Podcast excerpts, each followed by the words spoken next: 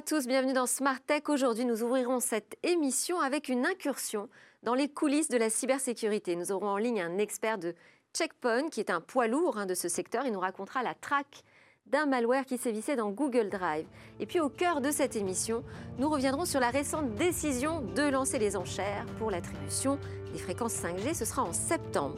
Trop tôt, trop tard Eh bien, ce sera le point de départ de notre discussion avec nos invités déjà présent en plateau, Bruno Janet, qui a notamment accompagné la transformation de l'administration publique France Télécom pour en faire un groupe mondial Orange. Bertrand Guilbeault, directeur général de l'Institut de recherche technologique BICOM, euh, qui a fait le déplacement depuis Rennes. Je vous en remercie. Et notre consultant du jour, Jean-Luc Lémins, eh bien, lui arrive de Montpellier, les directeurs télécom à l'IDAT DigiWorld. Avec nous également en plateau, Victoire Sicora, qui nous présentera sa sélection de news. Et puis, on va parler gaming aujourd'hui parce qu'on est mercredi et intelligence artificielle parce qu'il y a tellement à dire. Mais d'abord une histoire. Alors elle m'a été confiée par un expert en reverse engineering dont le travail consiste à étudier le fonctionnement des virus qui polluent le monde numérique. Il s'appelle Alexei, pardon, et il officie en Biélorussie pour le compte de l'éditeur de solutions de cybersécurité Checkpoint. Avec son équipe, il a percé le secret d'un malware qui infectait la suite logicielle Google Drive. Alors nous avons eu la primeur de l'information en France et Philippe Rondel, qui est architecte sécurité pour l'Europe du Sud chez Checkpoint, il est en ligne avec nous. Il va pouvoir nous parler de cette équipe en Biélorussie et de cette découverte. Bonjour Philippe Rondel. Vous nous entendez? Bonjour Delphine. Bonjour à tous. Bonjour. Alors parlez-nous un peu de cette découverte. Racontez-nous cette histoire. Oui, effectivement, euh, on a l'habitude de, mener des recherches sur les différents malwares que l'on peut constater euh, à la fois sur les, environnements de, nos clients. Euh, et on a constaté effectivement une tendance à, utiliser les, les, outils cloud, on va dire bien connus, pour propager des malwares sur les postes des entreprises ou des, des PC personnels. Alors ce malware, il s'appelle Guloder, c'est ça? Alors en fait, c'est pas réellement un malware, c'est un composant qui va permettre d'installer un malware euh, de manière cachée euh, sur les machines, sur les PC des, utilisateurs qu'ils cherchent à infecter, euh, et ce de manière totalement discrète, tout en ayant justement un composant qui va être téléchargé à partir, par exemple, de Google, sans qu'il ne puisse être détecté justement par Google. Et d'ailleurs, ce qui est intéressant, je crois, c'est que en fait, derrière ce composant, comme vous dites, il y avait une entreprise, une entreprise italienne, CloudEye, qui euh, depuis a cessé son activité, mais qui dit qu'elle est complètement innocente dans cette histoire.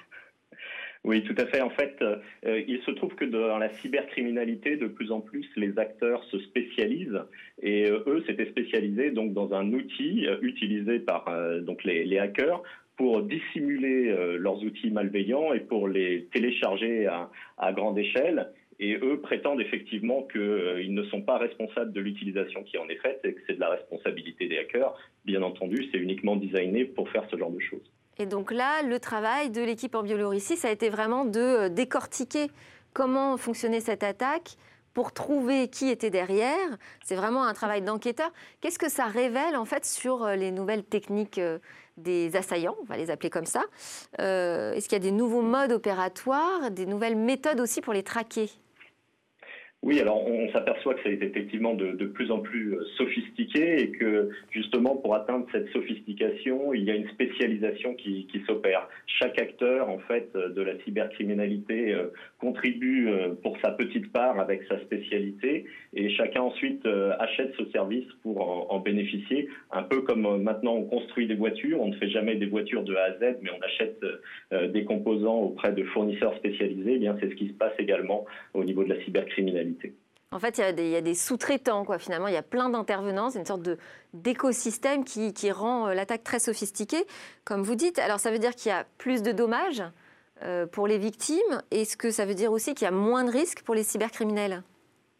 Alors oui, effectivement, plus de dommages puisque plus de, risques que ça aboutisse. Ça, c'est un élément important pour les, pour les cibles et puis euh, moins de risques effectivement pour les, euh, les, les, gens qui travaillent dans ce domaine-là puisque euh, ils ne spécialisent que sur un, petit domaine et portent une petite responsabilité, en tout cas c'est ce qu'ils pensent et c'est pour ça que ces acteurs d'ailleurs italiens se permettaient d'agir en plein jour avec une société ouverte, un site web, etc.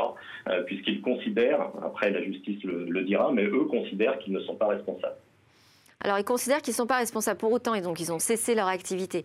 Donc, euh, il y a quand même un impact aujourd'hui sur euh, cette découverte qui a été faite par les équipes de Checkpoint.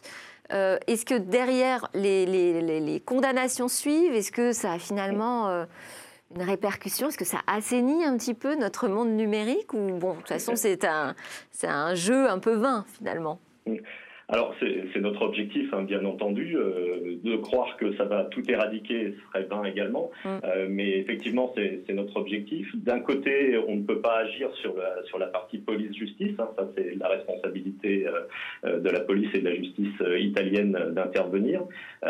par contre, nous, les faits qu'on a pu constater, c'est que de quelques centaines de nouveaux malwares tous les jours que l'on pouvait constater déployés par cet outil, on, est plus, on est à peu près maintenant à un ou deux maximum maximum par, par jour et, c'est du résiduel qui va bientôt disparaître.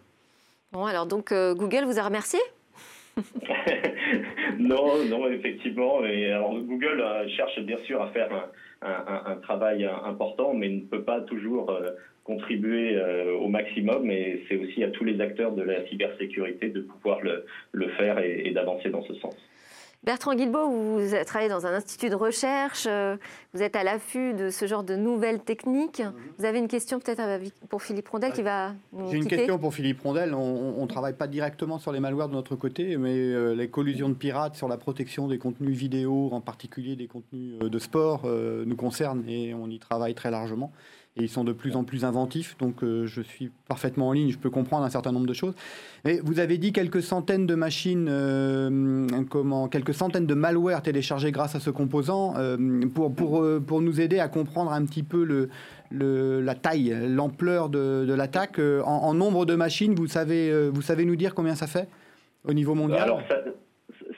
En, milliers par jour et donc euh, très rapidement euh, en, dizaines de, milliers. Euh, quand je dis quelques centaines de malwares nouveaux par jour, c'est une variante de chacun des différents malwares. Donc après, ça peut être propagé sur des dizaines de milliers de machines derrière. C'était un outil extrêmement puissant et qui arrivait à contourner la plupart des systèmes de protection. Merci beaucoup Philippe Rondel, expert sécurité chez Checkpoint, pour votre éclairage. Eh ben, c'est le moment d'en venir aux autres news qui ont retenu notre attention, et en particulier celle de Victoire Sicora. Bonjour Delphine.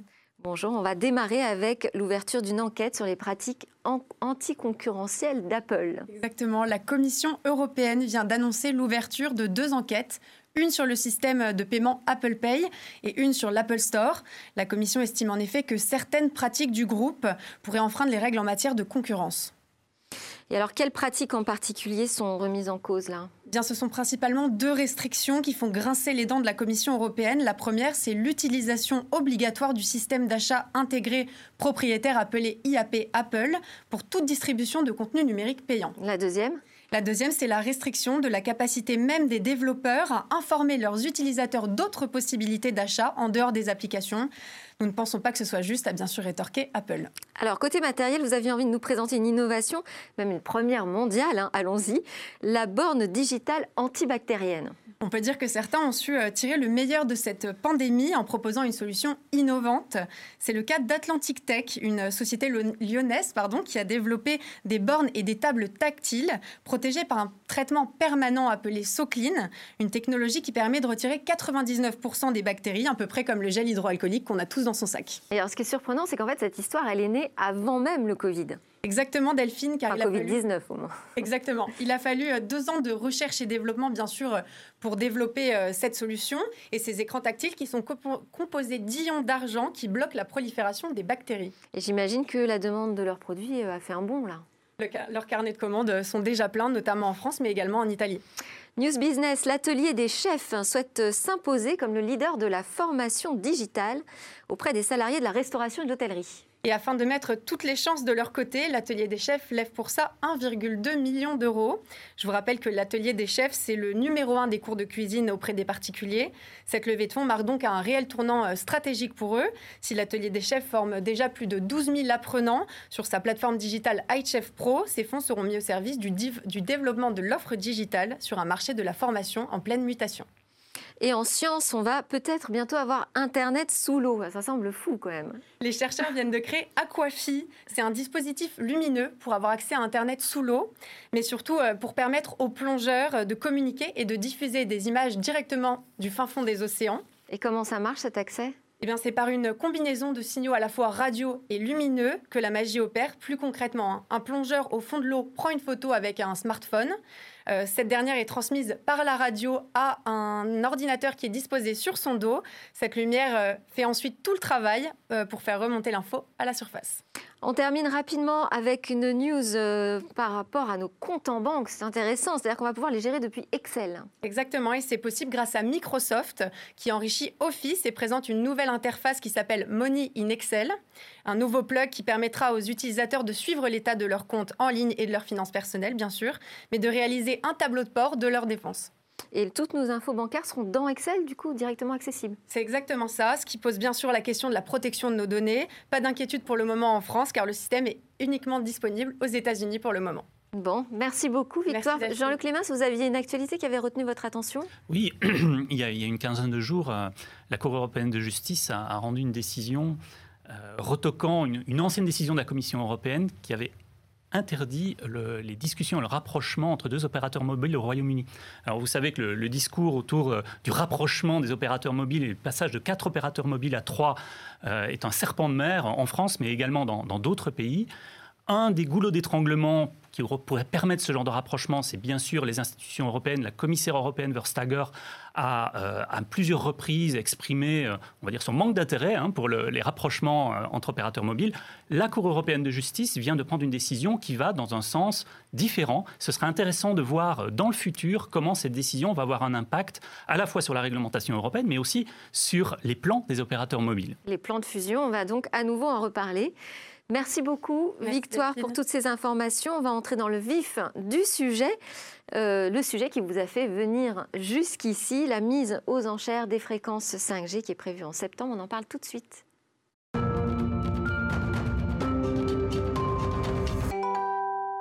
Le régulateur des télécoms, l'ARCEP, a décidé que les enchères pour l'attribution des fréquences 5G, qui a déjà été repoussée, hein, puisque, rappelons-le, pour cause de crise Covid, elles ont été déportées, eh bien, ça aura finalement lieu à la rentrée, à partir du 20 septembre précisément.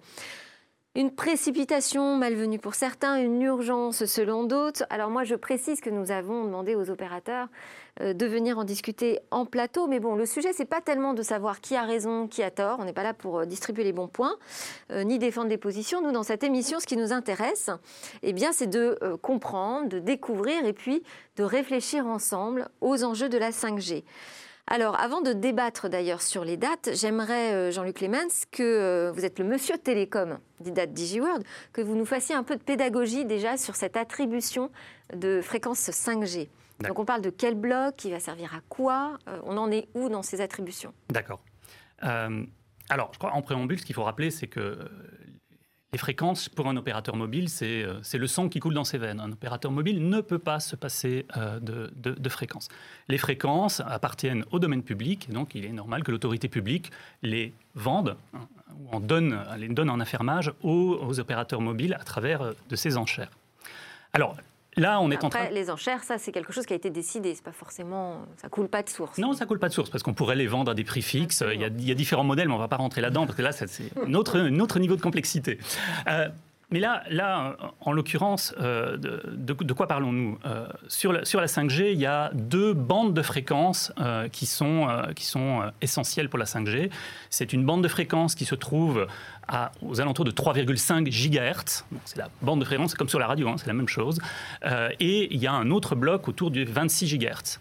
Alors, ces deux bandes de fréquences ont euh, des capacités différentes. La 3,5 GHz, elle porte très loin. C'est-à-dire que depuis une antenne, un opérateur mobile peut couvrir beaucoup de gens avec une qualité de service très bonne. Sur le 26 GHz, là par contre, c'est un énorme tuyau, on apporte énormément de data, énormément de, de débit aux clients. Par contre, elles portent beaucoup moins loin. Donc elles ont des capacités physiques très différentes. Là, pour les enchères du, mois de, septembre, de quoi parlons-nous? On parle du 3,5 GHz. Donc on parle de ces fréquences qui apportent un, débit très intéressant, mais surtout qui portent, très loin. Et dans quelle situation nous trouvons-nous? Là, on parlait des mécanismes d'enchères. Euh, là, euh, l'ARCEP a choisi un mode, j'ai envie de dire, mixte. C'est-à-dire qu'une partie euh, des blocs sont vendus à un prix fixe. Donc les quatre opérateurs vont avoir accès, on va dire, à un minimum euh, de fréquence 5G. Et ensuite, une deuxième partie est vendue aux enchères. Et c'est donc cette deuxième partie qui va faire l'objet d'une enchère fin septembre. Donc ce qu'il faut bien comprendre, c'est que aucun opérateur euh, français ne sera euh, exclu de la 5G parce que tous, pour autant qu'ils payent le prix fixe qui a été décidé par l'ARCEP, aura accès à une certaine partie de bande de fréquence. Maintenant, la question, c'est en veulent-ils plus? Parce qu'ils ont plus de clients, parce qu'ils veulent euh, déployer de nouveaux types de services. Alors là, il va falloir passer par un jeu d'enchères et évidemment, on va arriver à des, niveaux de prix différents. Alors, euh, en, préambule peut-être du, débat, euh, juste de façon factuelle, ce qu'il faut se rendre compte actuellement, c'est qu'en Europe, à peu près tous les grands pays, tous les grands pays européens ont soit attribué les fréquences 5G, soit au moins un opérateur a lancé des services 5G.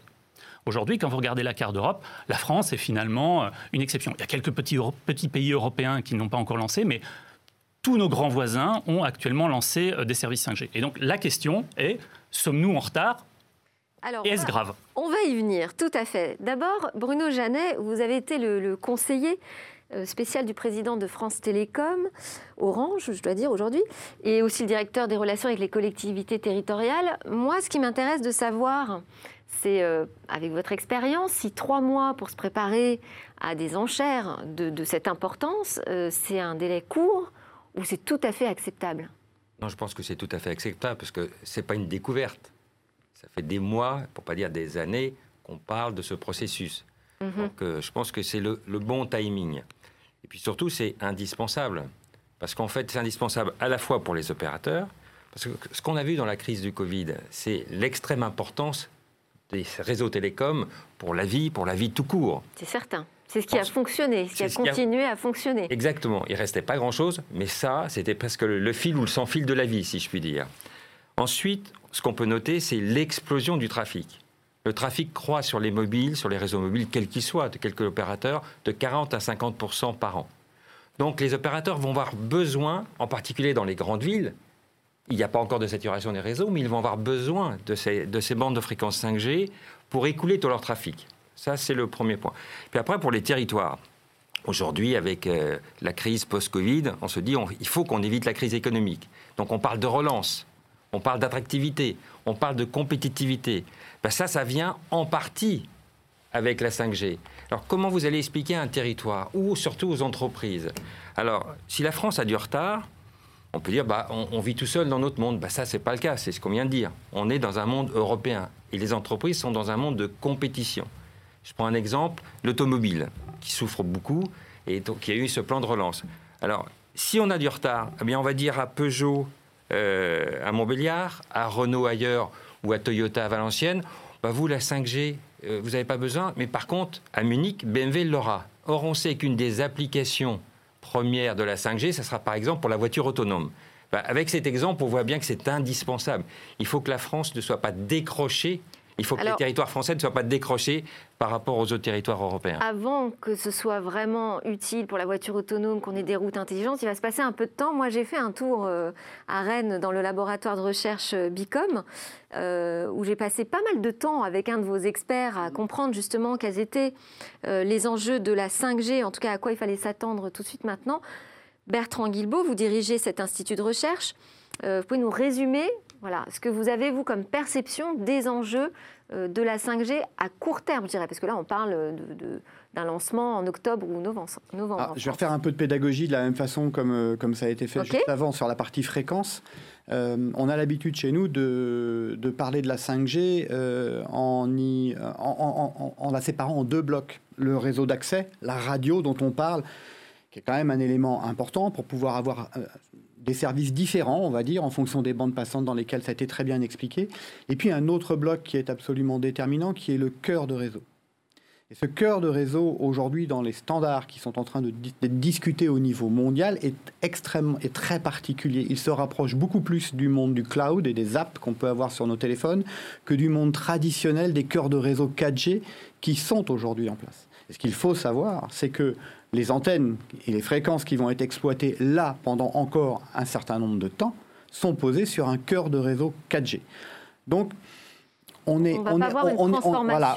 Et, donc la voiture autonome, ces applications-là, ça viendra bien plus loin. Euh, les, futures versions radio qui permettent notamment, pour pouvoir piloter la voiture autonome, permettent un des mots clés de la 5G aujourd'hui, qui est souvent mis en avant comme un des avantages déterminants par rapport à la 4G, c'est ce qu'on appelle la latence, le temps qu'une information met pour passer d'un point du réseau à un autre point du réseau avant d'aller chercher des latences à la milliseconde, comme c'est clamé dans le cadre de la 5G, il va se passer un certain nombre d'années. Euh, la, version de standard de la 5G, euh, aujourd'hui annoncée, la fameuse version 16, est disponible euh, là en juin, elle est votée en juin, elle ne sera disponible en interopérabilité que l'année prochaine.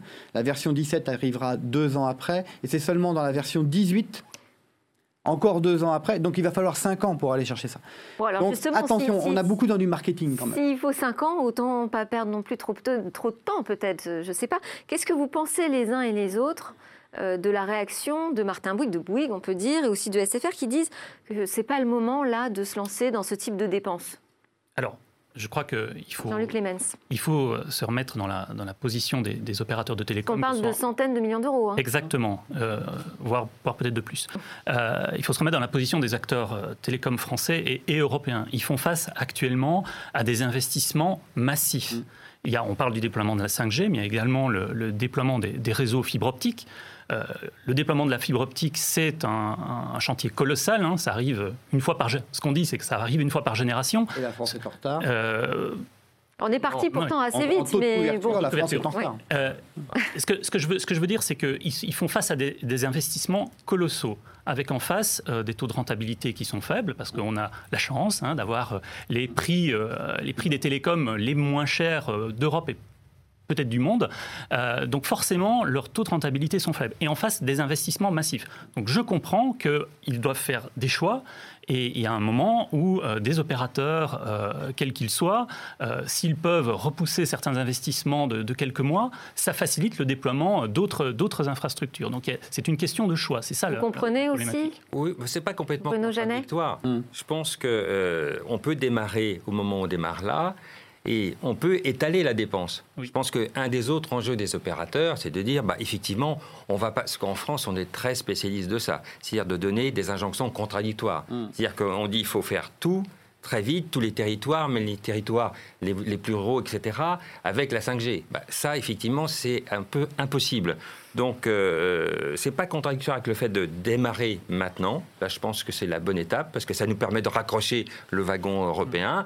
Et après, que les opérateurs, effectivement, en fonction de ces contraintes qui sont réelles, tout le monde se félicite d'avoir les tarifs les plus bas en France, mais euh, tout le monde oublie que ces choses-là coûtent énormément cher. Et peut-être que l'État, dans dans, ou même l'ARCEP, dans ce problème de, de, mécanisme euh, d'enchère, devra peut-être modérer les choses, parce que de toute façon, ou modérer les contraintes, parce qu'il faudra bien étaler la dépense. Donc, Donc, c'est pas parce qu'on démarre là, le vrai sujet, ça sera sur la durée. Oui.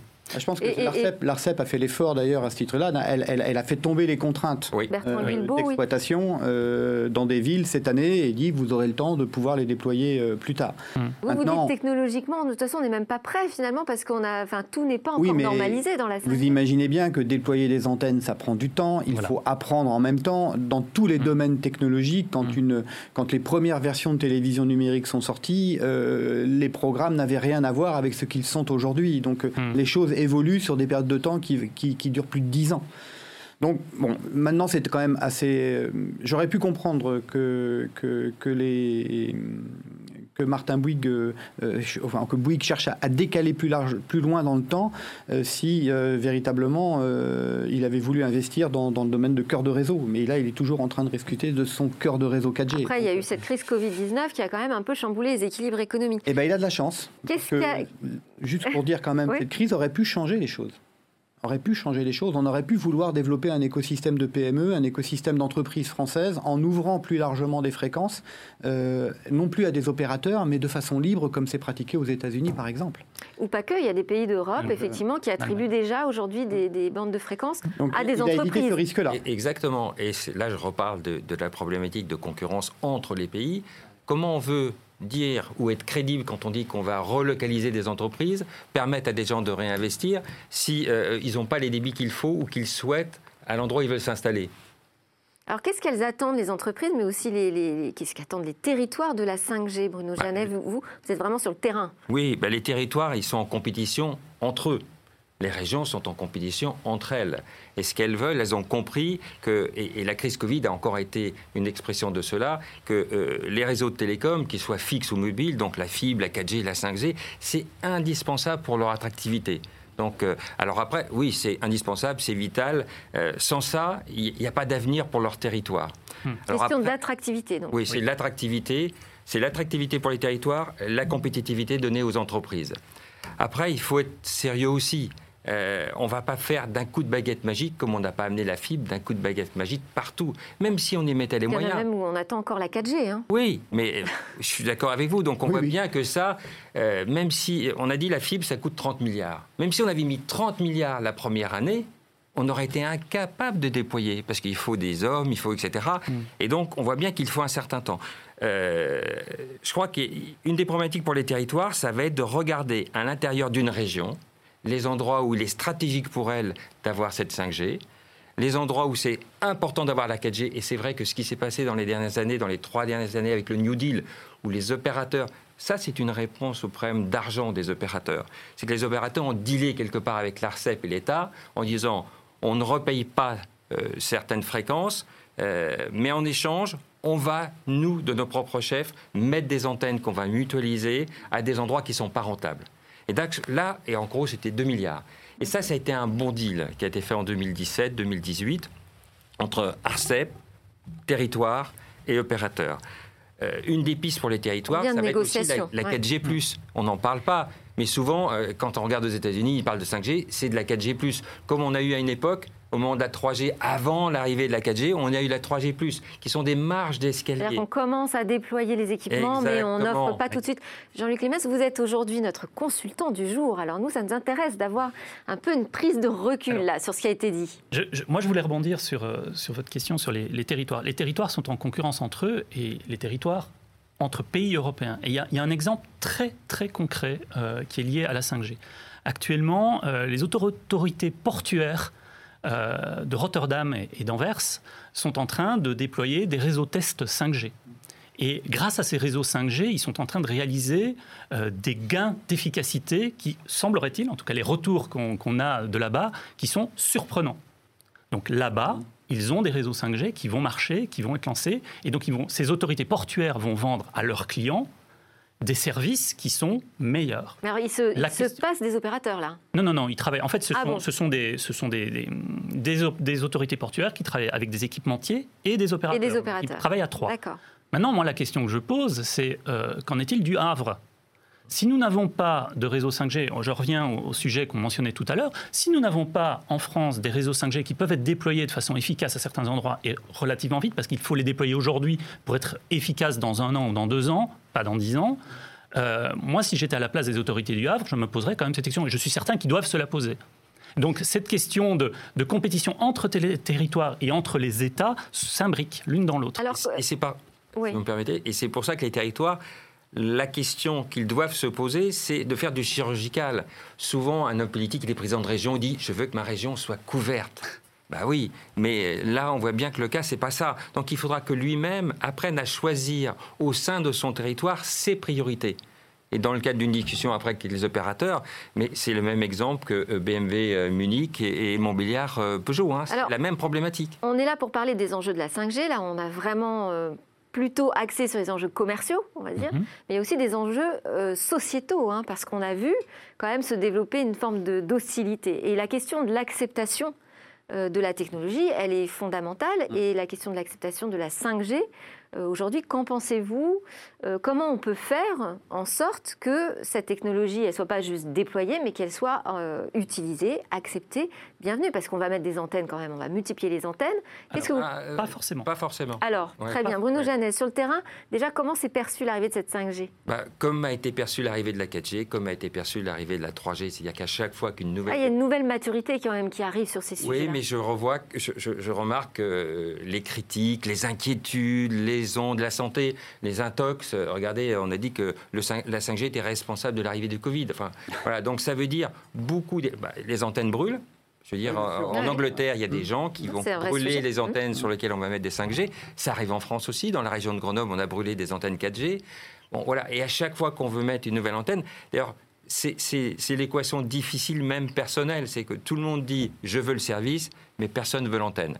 Ça, c'est le grand basique. Euh, c'est le grand problème. Et, et pratiquement pour beaucoup de technologies. Euh, on veut bien prendre un TGV, mais on ne veut pas que la gare s'arrête devant chez soi. Quoi, parce que... et, et, oui, donné, euh, Directeur de recherche, vous dites quoi C'est des balivernes, tout ça, les inquiétudes qu'on a sur la 5G euh, en termes d'ondes millimétriques de santé Sur le coronavirus, il n'y a, pas photo. Oui, c'est des balivernes.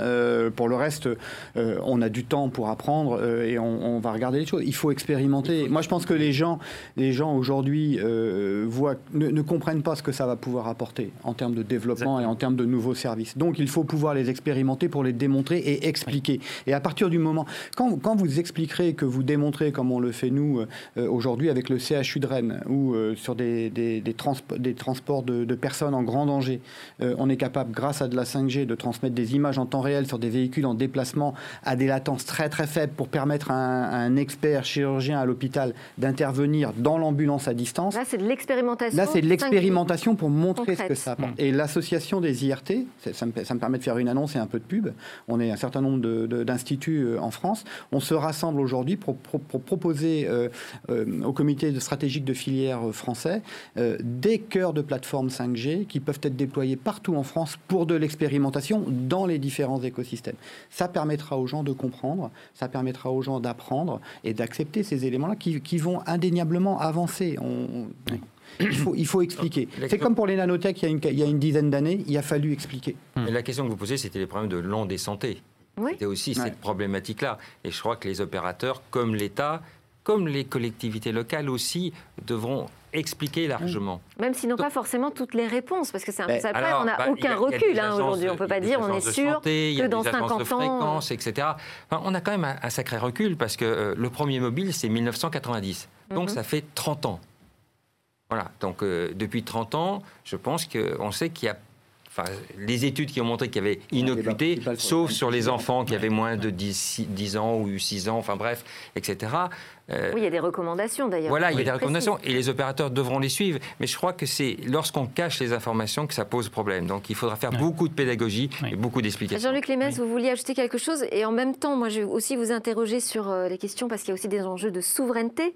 On n'a pas encore abordé la question de Huawei par exemple. Hmm. Euh, là-dessus, vous avez aussi une, réaction. Alors je, voulais commencer par la question de la société civile. Hein. La, société civile pose beaucoup de questions et c'est légitime. Mmh. Je suis d'accord avec vous que déjà au lancement des générations précédentes, il y a eu, il y a eu des questionnements dans, dans, la société civile. Je pense, moi, mon point de vue, c'est qu'aujourd'hui, c'est plus fort c'est plus fort que sur les générations précédentes. C'est plus violent. Euh, aujourd'hui, il y a une, dizaine de pays européens où des, antennes, qu'elles soient 4G ou 5G d'ailleurs, ont été, ont été brûlées. Euh, on voit quelque chose de plus fort. Je pense qu'effectivement, c'est légitime. Les questions qui sont posées sont légitimes, hein, au-delà des bobards qui peuvent circuler. Je pense qu'il y a des gens raisonnables qui posent des questions raisonnables. Il faut, il faut expliquer. Euh, maintenant, sur la question des antennes, je vous parlais tout à l'heure de ces deux bandes de fréquences qui sont le 3,5 mm. et, le, et le 26 GHz. Sur la 5G dont nous parlons aujourd'hui, qui va faire l'objet d'enchères là demain, on ne va pas démultiplier les antennes. Pour le, 3,5 GHz, on va utiliser les antennes déjà existantes de façon massive. Il ne va pas y avoir des milliers d'antennes qui vont être déployées. Sur le 26 GHz, qui, sont des fréquences qui ne sont pas encore vendues, et d'ailleurs qui ne sont pas encore prévues d'être vendues, ça, se fera dans, je pense, plusieurs années, là, on aura besoin de créer des, petites antennes pour aller euh, irriguer des zones où il y aura beaucoup de demandes de, trafic. Donc on va faire des, hotspots.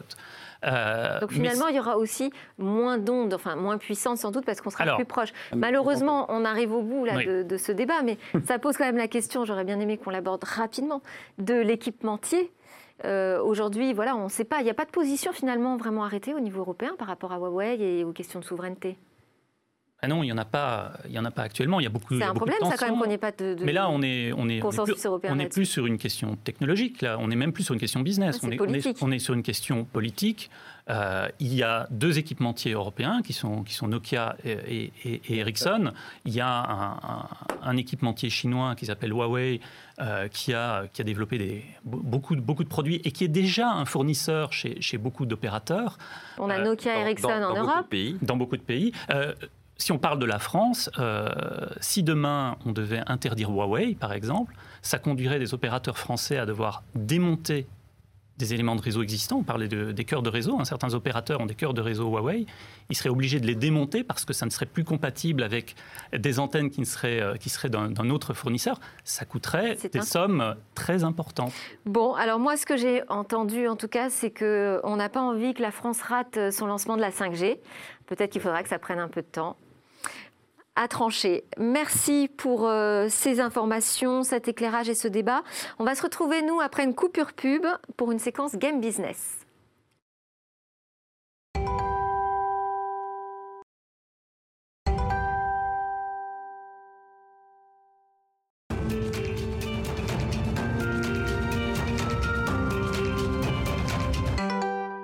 Nous sommes de retour sur le plateau de Smart Tech et Guillaume Monteux nous a rejoint. Bonjour Guillaume pour nous faire cette chronique, cette chronique du mercredi. Ce sera un rendez-vous hebdomadaire Game Business. Alors, Guillaume Monteux, je dois dire d'abord que vous êtes un acteur hein, du secteur du gaming, puisque vous êtes le président de la société Gatsby qui fait de l'in-game advertising.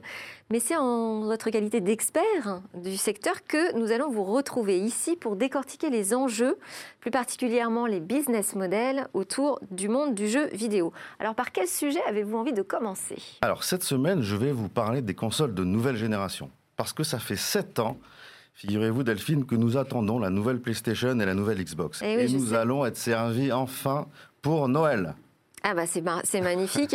Alors elles ont quoi de remarquable ces consoles? Énormément de choses. D'abord, ce sont de véritables pur sang. Si on prend le teraflop, qui est l'unité de mesure de la puissance d'un PC, la nouvelle PlayStation annonce 10,28 teraflops et la Xbox 12 teraflops. Ça veut dire quoi? C'est prodigieux. Ça veut dire que la Xbox est, est capable de processer 12 milliards d'opérations par seconde. Si on prend une comparaison par rapport à la génération précédente, ça fait un facteur 6. Alors évidemment, Microsoft et Sony matraquent à coups de teraflops les caractéristiques exceptionnelles de leur console. Mais est-ce que les teraflops, c'est vraiment une bonne mesure? Et en fait, on se rend compte que les joueurs, ce qu'ils veulent, c'est des jeux qui soient beaux, qui soient très fluides. Et la fluidité des jeux, c'est pas uniquement la, la, puissance du microprocesseur, c'est aussi la, euh, le nombre de, gigas de la, mémoire vive, c'est la, qualité de l'écriture du jeu, c'est les performances du disque dur. Et si on met tout ça bout à bout, on est plutôt à un rapport x2 en termes de puissance par rapport à la génération précédente qu'un x6. Mais x2, c'est déjà pas mal. Moi, ce que je trouve remarquable, c'est que les constructeurs nous proposent des consoles de nouvelle génération qui vont se retrouver en termes de prix autour de 500 euros. Et 500 euros, c'est euh, en termes de teraflop remarquable parce que si on voulait acheter un PC avec une puissance équivalente aujourd'hui, on dépenserait entre 1300 si vous voulez oui. et 1500. Après, on ne fait pas exactement la même chose. On fait pas la même et chose. Et alors côté jeu, parce que vous avez abordé le sujet, est-ce qu'on va alors, avoir des belles surprises? Oui, euh, là les constructeurs vont pas refaire les mêmes les mêmes erreurs que sur la précédente génération. On a un line-up côté jeu qui est très satisfaisant. On annonce 50 jeux côté Sony avec des blockbusters, Spider-Man, Gran Turismo 7 et des blockbusters aussi côté Microsoft avec une vingtaine de jeux, Microsoft Flight Simulator, la, la série Halo, mais c'est surtout autour de la rétrocompatibilité que les constructeurs ont fait des efforts puisque on va pouvoir normalement sur cette nouvelle génération de consoles jouer à nos jeux aux jeux qu'on achète aujourd'hui sur les, sur les générations existantes. Ah ben on espère bien, oui, c'est le minimum qu'ils peuvent nous faire. Et, et sur le design des consoles, c'est important aussi ça Alors, côté design, on aime, on n'aime pas. Ce qui est sûr, c'est que ça change. Euh, un parallélépipède rectangle okay. euh, côté euh, Xbox, un modèle tout en longueur qu'on peut mettre d'ailleurs verticalement ou horizontalement, plus aérien, plus bicolore, qui est comparé parfois à un chapeau côté PlayStation. qui sera d'ailleurs un peu plus grand que la PlayStation 4, donc du nouveau, du sympathique ou pas, mais voilà, du nouveau. Côté manette, la même chose, on nous promet une meilleure ergonomie, un meilleur retour haptique, là aussi un nouveau design bicolore. On devrait être surpris, agréablement ou pas, on devrait être, on devrait être surpris. bon, alors on a parlé Sony, Microsoft, Nintendo alors, euh, Nintendo, pas de nouvelle console annoncée euh, eh. cette année par Nintendo. Mais ne vous inquiétez pas, pour Nintendo, tout va très bien. Bon. Pendant la période de confinement, ils ont fait plus 30% à la bourse. Et avec leurs 56 millions de Switch à 1 teraflop et leurs 68 millions de consoles Nintendo 3DS, ils restent le premier vendeur de consoles au monde. Si on ajoute à ça le fait que leurs jeux fonctionnent extraordinairement bien, notamment Animal Crossing, on n'est pas surpris qu'ils sont plutôt observateurs en cette période euh, côté console. Bon, et si on parle de, business, on peut espérer de renouer avec la croissance là, dans ce secteur du jeu vidéo? Alors, les ventes de consoles baissent depuis 10 eh ans. oui, c'est ça. Juste à titre de comparaison, en 2018, il s'est vendu un peu plus de 46 millions de consoles dans le monde. 10 ans auparavant, c'était plutôt 90 millions. Alors la question, c'est est-ce que ces nouvelles générations de consoles vont faire repartir les ventes de consoles? Je vous pose la question, Guillaume. C'est pas sûr, d'autant qu'il y a des acteurs comme Google qui prédisent que le futur du jeu vidéo se passera plutôt dans le cloud. Est-ce qu'ils ont raison ou pas euh, On peut quand même euh, légitimement se penser que, légitimement penser que peut-être la PlayStation 5 et la Xbox Series X seront les dernières consoles physiques vendues sur le marché. En tout cas, pour nous faire mentir, Sony vient très récemment, il y a quelques mois, de déposer à l'Office national de brevet du Japon les noms PlayStation 6, 7, 8, 9 et même 10. Donc on a le temps de, on a le temps de voir venir. En tout cas, nuage ou pas nuage, ce qui est sûr, c'est que c'est quand même une bonne idée de faire copain-copain avec le Père Noël cette année. Merci Guillaume Monteux de Gatsby. On vous retrouve mercredi prochain pour une nouvelle chronique Game Business. En attendant, dans Smart Tech, on va se projeter dans l'avenir. Merci Delphine.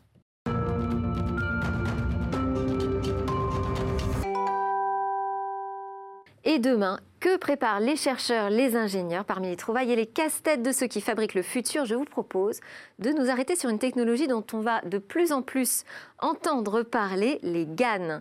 Alors GAN pour Generative Adversarial Networks, ou en français, réseau antagoniste génératif. Alors dit comme ça, ça semble un petit peu ardu, je vous le conseille, mais les démonstrations sont beaucoup plus drôles.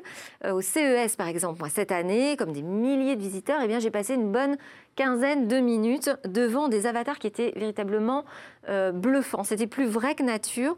Le projet Néon euh, utilise une techno qui est capable d'imiter les émotions humaines au point de brouiller notre rapport au réel. Et derrière, il y a du GAN. Avec nous, Jean-François Gaudy, en visio, directeur de l'innovation du groupe GFI. Bonjour Jean-François. Bonjour, bonjour Delphine, bonjour à tous. Est-ce que vous me confirmez que devant euh, ces avatars vraiment plus que réels, il y avait des GAN? Alors les GAN, en fait, euh, on les utilise surtout pour faire de la génération euh, d'images.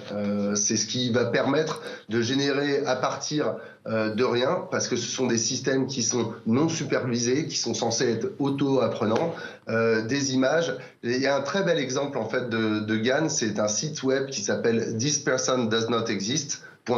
en l'occurrence. Et à chaque fois que vous vous connectez sur ce site, bah, vous verrez euh, l'image quasiment parfaite, une photo d'une personne qui en fait n'existe pas et qui a été générée par un GAN. Alors derrière les GAN, euh, on a des réseaux de neurones. Euh, et en fait, ces réseaux de neurones sont assemblés de telle manière que en fait, on va donner des images à un premier réseau que ce réseau va apprendre ce que c'est par exemple qu'une personne ou pourquoi pas euh, un objet. Et puis ensuite, il y a un autre réseau qui va lui s'essayer à générer des images à partir de rien. Euh, au début, évidemment, il va se tromper.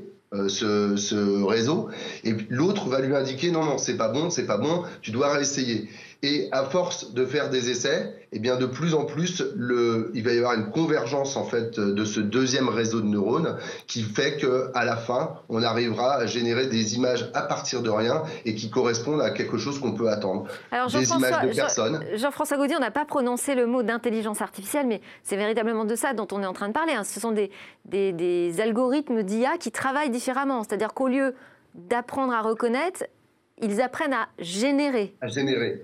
Absolument. Et c'est effectivement de l'intelligence artificielle, puisque euh, j'ai expliqué effectivement que euh, on utilisait des réseaux de neurones, mais les réseaux de neurones, où on parle aussi de deep learning, c'est effectivement ce qui est utilisé en intelligence artificielle pour bah, soit reconnaître par exemple en imagerie euh, des formes, et puis dans ce cas assez particulier, générer des images à partir de rien. C'est une techno qui est assez récente, hein, puisque les premiers papiers scientifiques sur les GAN euh, sont apparus en 2014 euh, et euh, on a commencé à en voir les premières implémentations il, y a, il y a très très peu de temps en fait. Alors justement, vous vous travaillez dans, dans votre centre de recherche très opérationnel hein, puisque vous êtes chez GFI. vous travaillez sur ces nouvelles méthodes d'apprentissage ou de génération, je ne sais pas comment il faut dire, des algorithmes d'intelligence artificielle. Pour quel type d'application? Alors en fait, oui, on pourrait se demander pourquoi euh, passer euh, son temps à faire euh, générer des personnes qui n'existent pas, ou bien d'ailleurs, en l'occurrence, il y a des artistes qui utilisent aussi ce, type de, de, de GAN pour générer des images qui d'ailleurs se vendent parfois très cher. pour notre part, on utilise aussi les GAN parce que vous savez, quand on utilise un réseau de neurones, on a besoin d'énormément de données pour entraîner ce réseau de neurones. Et parfois, on n'en a pas alors j'ai un exemple qui est intéressant. On a travaillé à un moment avec un industriel sur, ce, sur ce genre de choses. Vous voyez, c'est des pains de colle. Ah. Ça, c'est des pains de colle. En fait, c'est de la colle. Et parfois, on a des petits défauts dans ces pains de colle. Et on voulait aider cet industriel à repérer ces petits défauts. Et les défauts, bah, dans, ce cas-là, c'était des bulles à l'intérieur du, euh, du pain de colle. Et quand on demandait à l'industriel, est-ce que vous pouvez nous donner euh, plein de pain de colle avec euh, des défauts à l'intérieur pour qu'on puisse entraîner le réseau de neurones à reconnaître ces défauts, euh, l'industriel évidemment nous disait, mais moi je ne vais pas générer des centaines, voire des milliers de pain de colle avec des défauts pour pouvoir entraîner votre algorithme, c'est pas possible. Donc ce qu'on a fait, c'est qu'on a commencé par prendre des photos de bulles, de défauts en fait, et on a commencé d'abord par euh, euh, faire de ce qu'on appelle de la data augmentation, c'est-à-dire que ces bulles, on les a déformées, on les a mises avec plus de lumière, moins de lumière, etc., pour augmenter le nombre de données qu'on avait pour entraîner notre, euh, réseau de neurones. Et puis ensuite, bah, on est passé aussi par un GAN, et ce GAN nous a permis de générer des milliers, des millions d'images de, de, bulles, qui nous a permis ensuite, bah, effectivement, d'entraîner un réseau de neurones à reconnaître tous les types de, défauts qui pouvaient exister là-dedans. Ce qui permet ensuite, effectivement, d'avoir un contrôle qualité sur des chaînes de fabrication qui soient parfaites. Bah, c'est moins sexy que les avatars qu'on a vus au CES de Las Vegas, euh, mais c'est bien plus utile. Et donc, vous, vous avez des clients qui achètent déjà aujourd'hui des GAN, enfin en tout cas, ce type de technologie, ça, ça se commercialise? Alors en fait, euh, c'est vraiment, euh, si on utilise ce genre de technologie, c'est vraiment pour pouvoir répondre à ces problématiques euh, de fournir assez de data pour entraîner les algorithmes d'intelligence artificielle, en l'occurrence les réseaux de. C'est à chaque fois qu'on va devoir faire de la computer vision, et donc euh, en l'occurrence euh, de la reconnaissance d'image et ce genre de choses, et qu'on a besoin de pouvoir nourrir notre, euh, nos algorithmes, on va générer de manière artificielle effectivement des, des données. Et c'est le début hein, de, ce, de ce type de, de d'utilisation des, des GAN, mais je pense que puisque on a vraiment besoin en IA d'avoir beaucoup de données. Euh, on va utiliser de plus en plus les GAN pour générer de la donnée artificielle. Alors on va voir si vous avez été très clair. Bruno Janet, je sais que ce n'est pas forcément votre spécialité, l'intelligence artificielle. Est-ce que vous avez tout compris ou est-ce que vous avez une question quand même pour Jean-François Je ne sais pas si j'ai tout compris, mais il y a une chose que je voudrais préciser à nos téléspectateurs, c'est qu'il n'y a aucun de nous quatre qui est un GAN. voilà, il y a au moins une chose qui est certaine. Et, la question que je voulais poser à monsieur, c'est euh, est-ce qu'il y a un lien avec la robotique? Ou quel lien?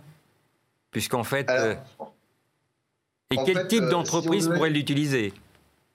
Si on devait faire un lien avec, euh, avec la robotique, c'est pas exactement euh, euh, la même chose, mais là on est sur des algorithmes qui sont dits non supervisés, c'est-à-dire que la machine apprend par elle-même. Et en robotique, on a vu des exemples ces derniers temps. Je ne sais pas si vous avez vu ces robots qui apprennent à se lever seuls et à marcher seuls, voire à sauter.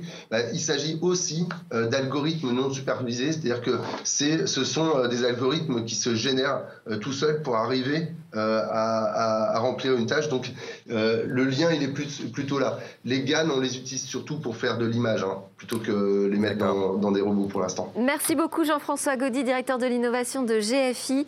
Merci à vous, chers invités. Merci à tous d'avoir suivi cette deuxième émission Smart Tech. C'est la fin pour aujourd'hui. J'espère que tout cela vous aura mis en appétit d'innovation et de réflexion sur l'avenir. On continue d'en parler ensemble demain.